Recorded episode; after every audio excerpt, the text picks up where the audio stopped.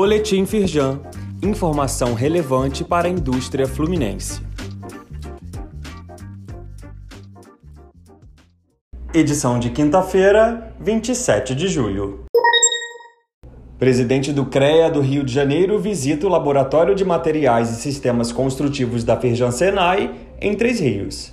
Ele foi recebido pelo vice-presidente da Firjan Centro-Sul e presidente do Sindicom de Três Rios, Valdir dos Santos Júnior. O empresário destacou que fortalecer o relacionamento com entidades estratégicas é fundamental para divulgar os serviços e benefícios que a Firjan oferece. Leia mais no site da Firjan. Entrevista com um especialista da FGV Agro sobre abastecimento de grãos depois de suspensão de acordo entre Rússia e Ucrânia. Guilherme Bastos acredita que os países se encontram num momento melhor em relação ao abastecimento global de grãos do que no início da guerra.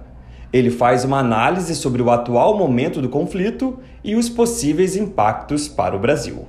Confira a entrevista à Carta da Indústria na íntegra no link disponível neste boletim.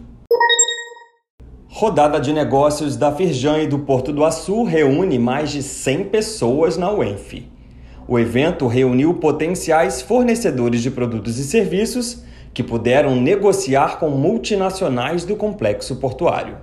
Francisco Roberto de Siqueira, presidente da Firjan Norte, disse que o objetivo é ajudar as empresas da região Norte a melhorar a competitividade e proporcionar novas oportunidades de negócios. Leia mais sobre o evento no site da Feijão. Saiba mais sobre essas e outras ações em nosso site www.firjan.com.br e acompanhe o perfil da Firjan nas redes sociais.